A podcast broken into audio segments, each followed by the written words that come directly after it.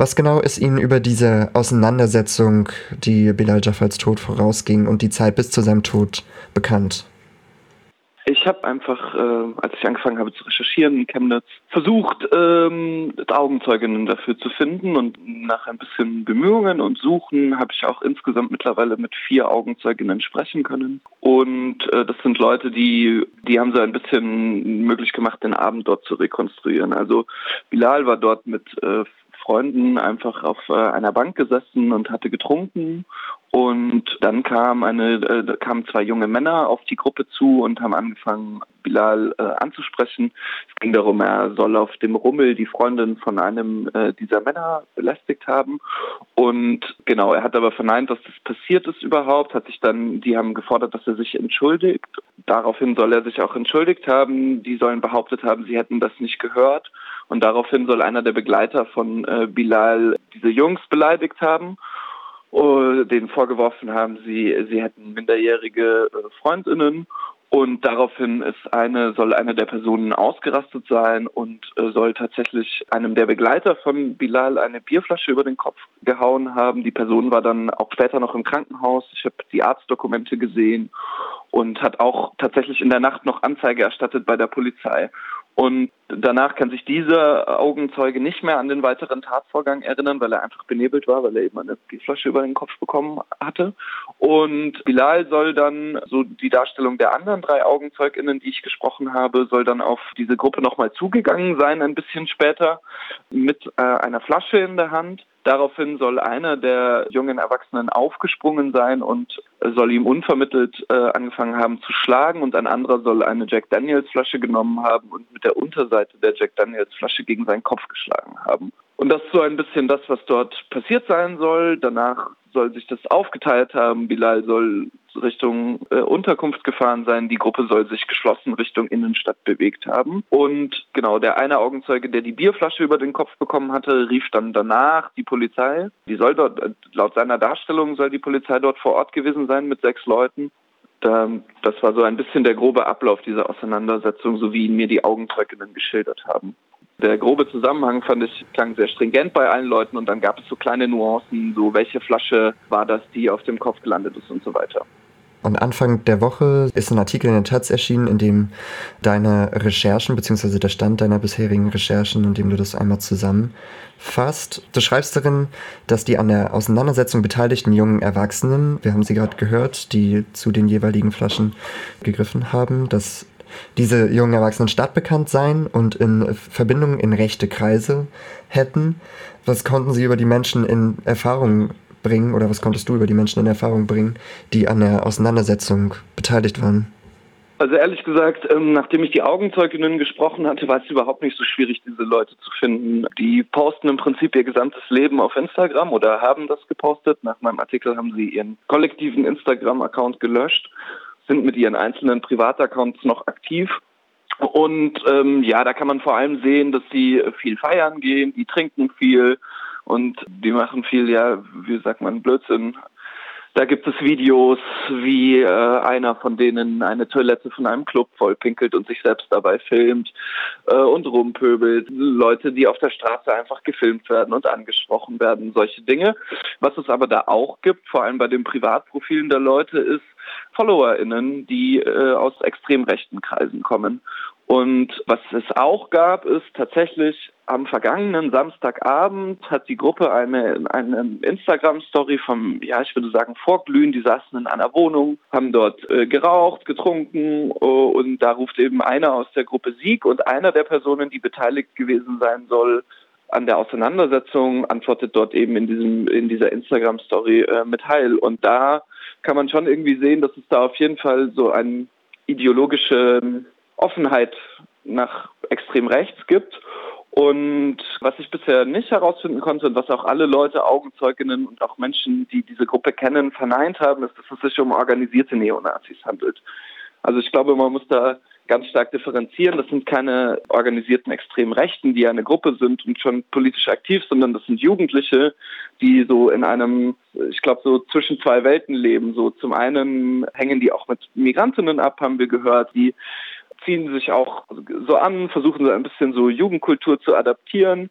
Und äh, auf der anderen Seite sieht man aber auch eben die Offenheit für so extrem rechtes Gedankengut. Und es scheint auf jeden Fall in dieser Gruppe total unproblematisch zu sein, das zu rufen. Man muss auch sagen, ich habe erst nach dem Tod von Bilal angefangen, nach diesen Leuten zu suchen. Das heißt, so lange beobachte ich äh, deren Accounts auch noch nicht. Und bereits in der Zeit ist jetzt einmal sowas vorgefallen, was ja sehr klar ähm, eine Offenheit nach extrem rechts zeigt. Da ist eben die Frage, ja, da muss man einfach noch weiter recherchieren und schauen, wo die ideologisch stehen. Also haben wir jetzt aus deinen Recherchen was gehört darüber, wie der Abend äh, laut den Augenzeugen verlaufen ist. Wir haben darüber gehört, was deine Recherchen gegenüber den beteiligten Personen ergeben haben. Wir haben jetzt also irgendwo den Stand, ein gesunder junger Mann stirbt nachts, nachdem es am Abend zuvor eine Auseinandersetzung, eine gewalttätige Auseinandersetzung gab. Da, da würde man jetzt denken, oder es wäre irgendwie logisch, dass die Polizei erstmal nach möglichen Zusammenhängen ermittelt. Die hat gesagt, es gebe laut vorläufigen Obduktionsergebnissen, Zitat, keine Anhaltspunkte für eine todesursächliche Straftat. Zitat Ende. Wie ist diese Aussage und die Arbeit der Polizei einzuordnen? Also ich äh, glaube, man muss da ganz vorsichtig sein. Da geht es natürlich äh, auch ganz viel um Feinheiten in der Sprache. Die Frage ist ja auch, ist Bilal an dieser Kopfverletzung, also da soll er ein Tennisball großes Hämatom hinter dem Ohr am Hinterkopf gehabt haben, hat mir sein Mitbewohner, der ihn gefunden hat und der auch am Abend noch mit ihm gesprochen hat, erzählt. Da ist halt die Frage, also quasi ob diese Nuancen, also eine todesursächliche Straftat, ich glaube, das ist auch so ein juristischer Begriff und man muss halt gucken, äh, inwieweit das zusammenhängt. Aber allgemein äh, würde ich sagen, hat die Polizei Chemnitz hier eher schleppend agiert. Also ich meine, ich habe von einem Augenzeugen jetzt gehört, dass er eine Zeugenvernehmung hatte, nachdem wir ein Interview geführt hatten. Von anderen Leuten habe ich das noch nicht gehört und man, das war gestern, als die Polizei die Person, die auch eine Anzeige erstattet hat, verhört hat. Und das ist schon eine gute Weile nach der Tat und ich finde es auch sehr befremdlich, dass die Polizei gesagt hat, ja, eine, also gegenüber der freien Presse in einer so den ersten Meldungen hieß es immer, ja, in einer mutmaßlichen Auseinandersetzung, die sich einige Tage zuvor zugetragen haben soll. Ich habe durch den Augenzeugen erfahren, dass dort Polizistinnen vor Ort waren an diesem Abend. Das heißt, die Polizei Chemnitz muss eigentlich in ihren Aufzeichnungen gewusst haben, dass es am Schlossteich eine Auseinandersetzung gab, dass sie dort einen Einsatz hatten und auch eigentlich schon Augenzeuginnen gehabt haben. Aber da gab es wohl nicht den Ermittlungsdruck ich glaube, entscheidend dazu geführt, dass es diesen Ermittlungsdruck jetzt gibt, hat vor allem der Cousin des Verstorbenen. Der Cousin kommt aus Herford, hat sich sofort in sein Auto gesetzt, ist nach Chemnitz gefahren, als er das gehört hat und hat vor Ort nachgefragt und äh, hat nachgehakt und hat direkt, als die Polizei die Leiche freigeben wollte, ohne eine Obduktion gesagt, also wir schalten jetzt einen Anwalt ein und wir bleiben da dran und wir wollen das nicht, dass damit so umgegangen wird. Und er hat mir beschrieben, wie die Situation war, als er das gesagt hatte und wie der Polizist merklich kleiner wurde und ja, er hatte das Gefühl, wäre er nicht da gewesen, wäre das einfach unter den Tisch gekehrt worden. Man hätte die Leichen in den Libanon geschickt zu der Familie, man hätte keine Obduktion gemacht und man hätte die Sache versucht klein zu halten. Aber weil die Familie anwaltlichen Druck macht und weil die Familie Aufklärung fordert und das auch sehr klar und sehr früh, habe ich das Gefühl, dass sich so jetzt langsam, langsam Ermittlungsbehörden auch bewegen hier. Ja, du hast gerade gesagt, dass, und schreibst auch in deinem Artikel, dass Familienmitglieder und Freundinnen die Aufklärung fordern. Gibt es denn konkrete Fragen und Unklarheiten, die dafür irgendwie Ihrer Meinung nach dringend nachgegangen werden müssten? Also ich glaube, so wie ich das gehört habe, sind halt die konkretesten Fragen, wie ist der Zusammenhang zu dem Vorabend, wer sind die TäterInnen oder wer sind die mutmaßlichen TäterInnen, auch ganz klar die Frage, warum sollte erst keine Obduktion stattfinden, dann doch, warum ist knapp zwei Wochen nach dem Vorfall immer noch, gehen Ermittlungen immer noch so schleppend voran. Die Familie will einfach Antworten haben. Wenn sich herausstellen sollte, dass Bilal den Verletzungen am Kopf erlegen ist oder dass sein Tod damit was zu tun hat, dann fordern die natürlich auch ganz klar Gerechtigkeit.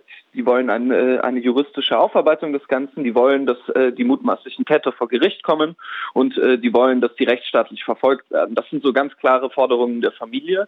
Und dann gibt es noch die Forderungen der Freunde von Bilal, die das genauso sehen, die auch mit ihm in dieser Unterkunft wohnen, die aber auch ganz klar sagen, man muss auch über die Zustände in dieser Unterkunft reden, denn die sind untragbar.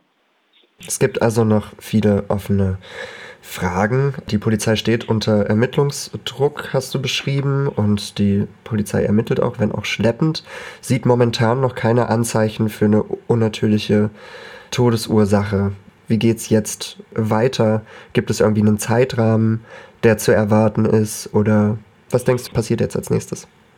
Aus meiner Erfahrung mit anderen, nicht gleichen, aber ähnlichen Fällen, äh, wird sich das Ganze einfach eine Weile ziehen. Also so Ermittlungen dauern einfach und bis es dann zu einer eventuellen Anklageerhebung durch die Staatsanwaltschaft oder irgendwelchen weiteren Entscheidungen kommt und so weiter, das kann einfach dauern. Jetzt ganz unmittelbar gibt es morgen auf jeden Fall den Hinweis, dass morgen wollen äh, Verwandte und Freunde und auch äh, linke Aktivistinnen wollen sich in der Chemnitzer Innenstadt am Roten Turm um 18 Uhr treffen und wollen dort äh, gemeinsam mit einer großen lauten Demonstration da, darauf aufmerksam machen und fordern eben ganz klar Justice for Bilal. Dazu wird in sozialen Medien aufgerufen. Da gibt es zum Beispiel einen Instagram-Account von äh, de, der Familie und von Freundinnen, die auch immer wieder so kleine Videos posten und Aufrufe und Updates auch zu dem Fall. Äh, und äh, ich glaube, das wird Chemnitz noch eine Weile begleiten, dieser Fall. Ich habe auch gehört, dass gerade in der arabischen Community hier, gerade von anderen Leuten, die ähnliche Erfahrungen gemacht haben, wie vielleicht Bilal mit Rassismus in der Stadt und so weiter, dass es dort eine große Unruhe über den Fall gibt. Also das bewegt Leute natürlich.